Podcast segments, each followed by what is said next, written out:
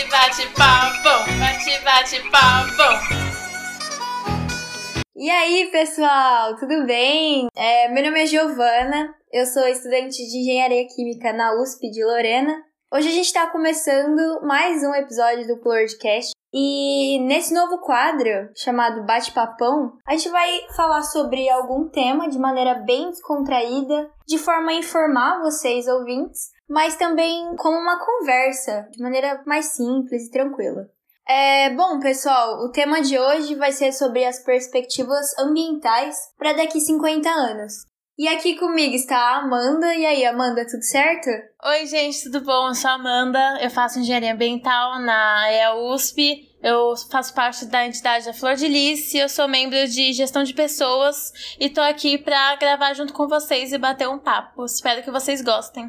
Bom, pessoal, é, a gente também tá aqui com o João. E aí, João, tudo certo? Como você tá?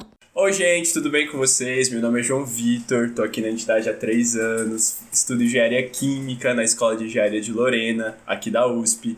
É, tô muito feliz de participar hoje com vocês. É um tema que eu gosto muito, fala sobre as perspectivas ambientais aí para os próximos 50 anos e espero que a gente consiga fazer uma discussão boa e conversar alegremente sobre esse tema. Bom, pessoal, para a gente iniciar as discussões, eu queria saber de você, Amanda. Qual o principal problema que você acha que a humanidade vai ter que lidar daqui a 50 anos? Então, Gi, grande pergunta. Para mim, o principal problema ambiental são as mudanças climáticas. E as mudanças climáticas, elas são causadas pelo aquecimento global, né? E contextualizando, né, para quem não sabe, ele é o, aumento da temperatura do planeta. E na verdade, o aquecimento global, ele é consequência de um processo natural, que a gente chama de efeito estufa. O efeito estufa, ele nada mais é do que a retenção do calor emitido pelo sol na superfície terrestre. E essa retenção, ela se dá por meio de gases que ficam localizados na camada de ozônio. E o que realmente está acontecendo é que o excesso desses gases ele está elevando demais a temperatura do planeta, gerando várias anomalias climáticas e também o derretimento das geleiras. Ele está aumentando o nível do mar, está gerando inundações e áreas costeiras e submersão de ilhas. Ou seja, está causando um grande impacto ambiental, econômico e social nessas regiões. E uma coisa muito interessante que poucas pessoas sabem é que o maior produtor de gases de efeito estufa não é a emissão de gases pelos automóveis e nem pelas indústrias, o que choca bastante. Por incrível que pareça, é a pecuária. Então, não dá para falar de mudanças climáticas sem falar da questão da carne, que na verdade é a maior vilã da qualidade de vida humana nos próximos 50 anos. Pois é, Amanda, essa questão da carne é realmente muito preocupante, né?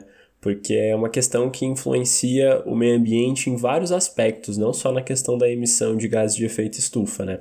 A gente tem um desmatamento de uma grande extensão de área que é servido para pasto, né? então a gente perde a biodiversidade do local e faz uma monocultura gigantesca de grama né, para alimentar o boi.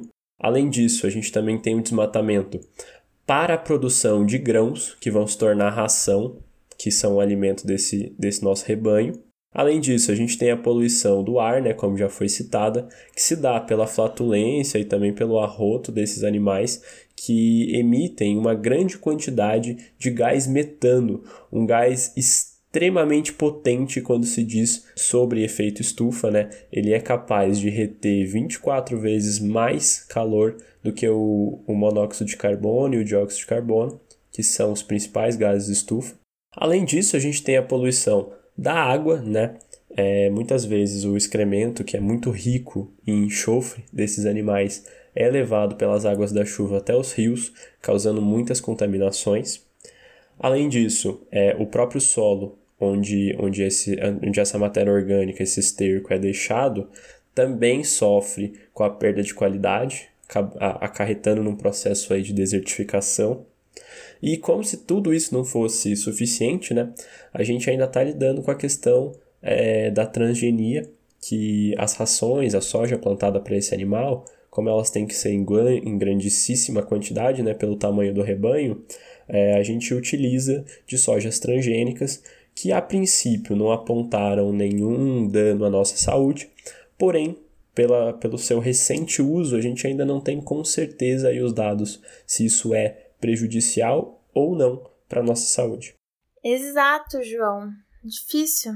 E o problema é que as pessoas elas acham que a melhor fonte de proteína é a carne, né? Sendo que a gente sabe que a, a carne não é a melhor e nem a única fonte de proteína que a gente tem. A gente tem várias proteínas, como a soja, também temos outras proteínas vindas de grãos, como a ervilha, a lentilha, o grão de bico, feijão.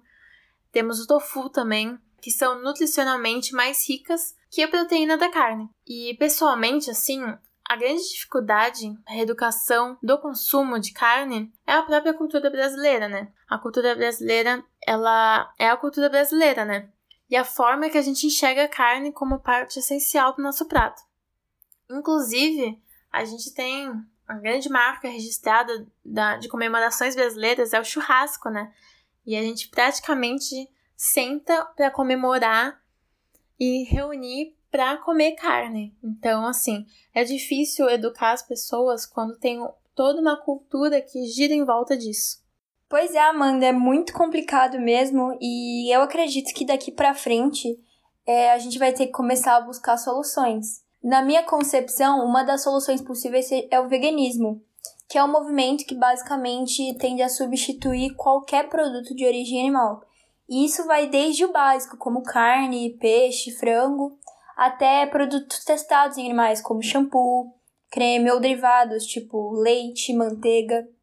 E muitas pessoas acreditam que o veganismo seja uma transformação muito brusca da sua dieta e do seu cotidiano. Então existem outras vertentes, como o vegetarianismo. É, o vegetarianismo existem vários tipos, mas em geral o vegetarianismo corta apenas apenas derivados de animais diretamente, como carne, frango e peixe. É, basicamente, o vegetarianismo tende a ser um processo transitório para você se acostumar ao movimento. É, essas substituições elas não fazem diferença nenhuma na sua vida, você ainda vai ter todas as vitaminas necessárias, menos a B12, que é uma vitamina que você só encontra em produtos de origem animal, mas isso é facilmente resolvido com um multivitamínico ou uma injeção uma vez por ano, no máximo. Mas isso vai de organismo para organismo. Esses movimentos que eu citei, o veganismo e o vegetarianismo, envolvem muitas questões, como a ambiental e a política. Eu vou falar aqui mais da ambiental porque é o foco do nosso podcast. Sobre ambiental, é, está relacionado ao agronegócio ser um dos maiores contribuintes para a exploração excessiva porque desmata absurdamente e isso se relaciona com a perda de vegetação e de muitas espécies, o que é muito preocupante e acaba desencadeando outros problemas, como o aquecimento global, vira uma bola de neve. Então, o veganismo é uma opção muito boa e que aos poucos cada um pode fazer a sua parte para ajudar a gente a superar essa crise ambiental. Não, muito legal, muito interessante. É, a gente tem que ter esperança, né, que a população se conscientize sobre essa questão da carne, né? E esperar que ao longo do tempo a gente consiga reverter essa, essa situação. Mas também outra questão muito preocupante são as fontes de energia, né? Para você, João, qual você acha que vai ser a energia do futuro? Legal sua pergunta, Amanda. É sempre muito debatida essa questão de fontes de energia, né? A gente está vendo aí a crescente do hidrogênio, né, nos carros é, de hidrólise. Também a gente já tem alguns ônibus operantes que funcionam a hidrogênio. E é uma substituição muito interessante, né? Porque daí a gente vai poder utilizar, principalmente para meios de transporte que hoje a gente usa em massa, é, derivados de, de petróleo, como gasolina, diesel, também o etanol, que não é de origem vegetal. É, e a gente estaria substituindo tudo isso pelo hidrogênio, que é um gás muito pouco poluente na sua combustão, é, e seria extremamente benéfico, né? Mas pensando em uma fonte mais maciça, né, que a gente produziria energia para o abastecimento das nossas residências, para a nossa demanda industrial e tudo mais, é, eu vejo que um dos, das grandes saídas que a gente vai ter vai ser energia nuclear, né? Seja por fissão nuclear, que é o que nós temos hoje, seja mais para frente por fusão nuclear, que é um processo que muito menos poluente, também que gera uma quantidade de energia muito maior. É legal falar sobre energia nuclear, porque a gente está falando de um, de um assunto que produz energia com extremamente de um assunto que, que produz energia com extrema eficiência, Então a gente consegue, com uma pequena quantidade de material, gerar uma grande quantidade de energia. É, sempre se tem né, o debate sobre segurança nuclear, né, se é seguro produzir. A gente teve acidentes aí catastróficos, como foi Chernobyl, também recentemente é, em Fukushima. Mas cada vez mais a segurança com relação às plantas nucleares aumentam. Também as nossa, as nossa experiência para lidar com isso e novos meios tecnológicos de segurança são implementados a todo instante. Então a gente está cada vez mais progredindo para uma energia nuclear segura. Por exemplo, em países como a França, a maior parte da energia vem dessa matriz e então a gente vê que é possível a sua implantação, né? E aí todas aquelas questões, né? O que, que a gente faz com os resíduos nucleares? Inicialmente, né? É, métodos para tratar esses resíduos, Porém, infelizmente, com a tecnologia que nós temos hoje, isso é economicamente inviável. E o que a gente faz é pegar aquela pequena porção de matéria, que realmente é pequena, é, e a terra. Isso aí. E, bom, já é uma, uma destinação que a gente faz para vários materiais, então o impacto ambiental é, é, é reduzido, né? Embora exista. Então eu vejo que aí no futuro a gente desenvolveu uma forma melhor de tratar esses resíduos, também conseguir produzir mais energia, com mais eficiência, com mais segurança. A energia nuclear aí eu vejo que é a energia do futuro. Pois é, João, muito interessante a energia nuclear, né? Bom, além dela, existem outras fontes de energia muito bacanas, como as renováveis, que eu vou citar os pontos positivos e os negativos de cada uma. Bom, inicialmente a gente tem a mais conhecida e mais usada aqui no Brasil, que é a energia hidrelétrica. Apesar dela ser uma fonte renovável de energia, porque a água é, é um, é uma, um substrato que não acaba, né? Em teoria, tipo, ó, acaba a água potável, mas a água em si não acaba. É um substrato renovável, então.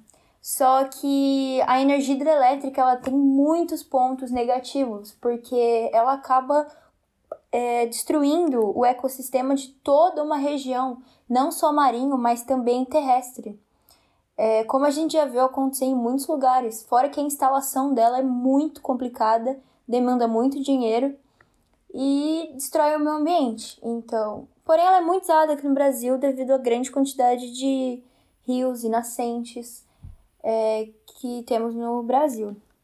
Bom, além dela, é, existe a energia eólica, que é a energia gerada a partir do, dos ventos.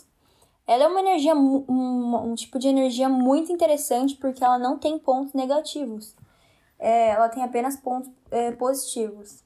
Entretanto, é, é um pouco complicado falar sobre, sobre ela porque é uma demanda de energia não contínua. Se não ventar, a, produção de energia cessa, o que é um, um problema, porque geralmente a energia precisa ser contínua. Então, aqui no Brasil, em específico, ela é usada é, geralmente para o lazer ou para áreas mais específicas, mas não para empresas e demandas muito maiores. Existe também a energia solar, que é uma energia interessantíssima aqui no Brasil, principalmente devido à grande incidência de sol que temos aqui, porque a linha do Equador corta o Brasil, né? Principalmente mais ao norte do Brasil. Então é um tipo de energia muito interessante para o Brasil. Entretanto, ela também tem alguns pontos é, negativos, já que o sol não dura 100% do dia, né?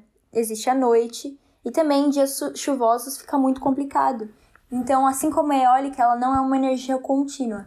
Então, aqui no Brasil, apesar do da incidência solar ser muito grande, ela geralmente é usado para fins mais para fins menores, para demandas menores, como lazer ou como esquentar chuveiro elétrico e afins. Existe também a energia maremotriz, que é energia produzida através do movimento das ondas. É uma energia muito interessante porque ela não gera resíduo nenhum e também não desmata muito o ecossistema ali do ambiente. Só que é um pouco difícil de instalar e também é, são lugares muito específicos que acontece essa instalação, porque o desnível das marés precisa ser maior que 5 a 7 metros. Então é um pouco complicado essa energia, mas ela também é uma energia muito interessante.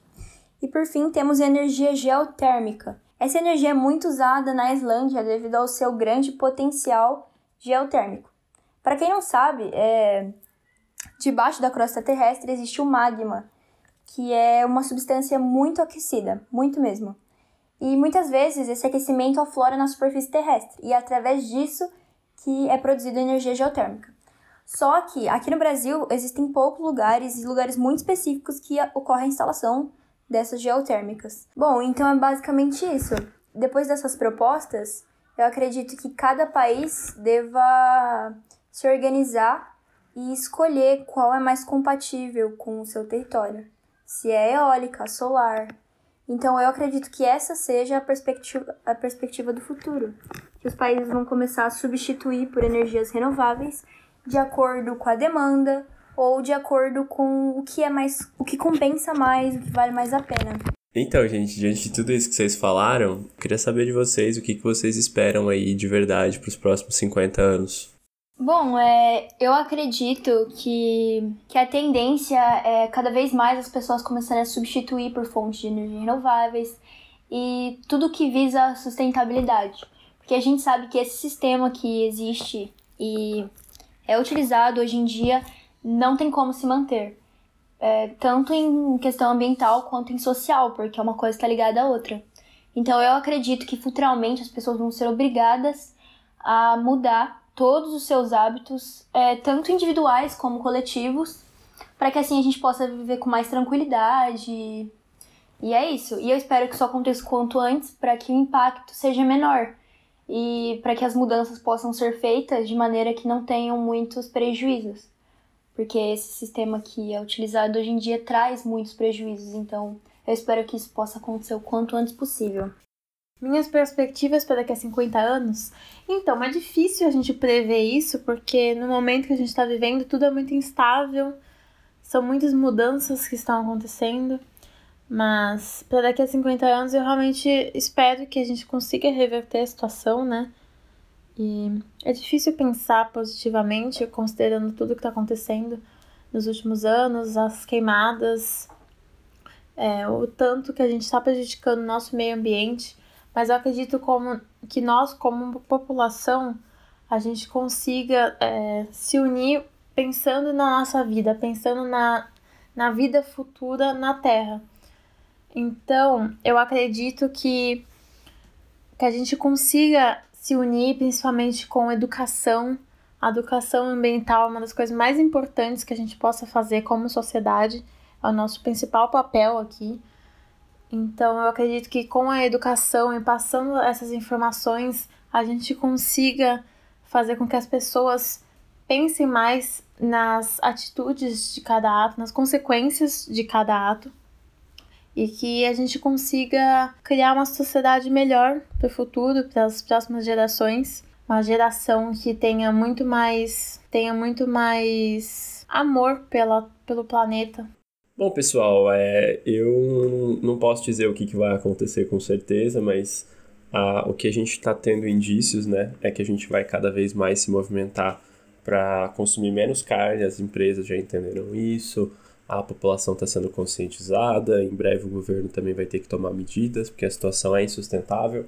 E mais para frente também a gente vai diversificando as fontes de energia. Eu acredito que é, a sanidade vai reinar, então apesar de parecer que está tudo um caos e que a gente não está é, fazendo os esforços que são necessários, eu acredito que uma hora essa conta vai chegar e a gente vai se ver num ponto de mudança. E aí a gente vai fazer essa mudança e vai para cima de de fazer as melhorias que forem necessárias, tanto no setor econômico quanto no, dentro das nossas casas, nos nossos, nos nossos hábitos, nas coisas que a gente consome.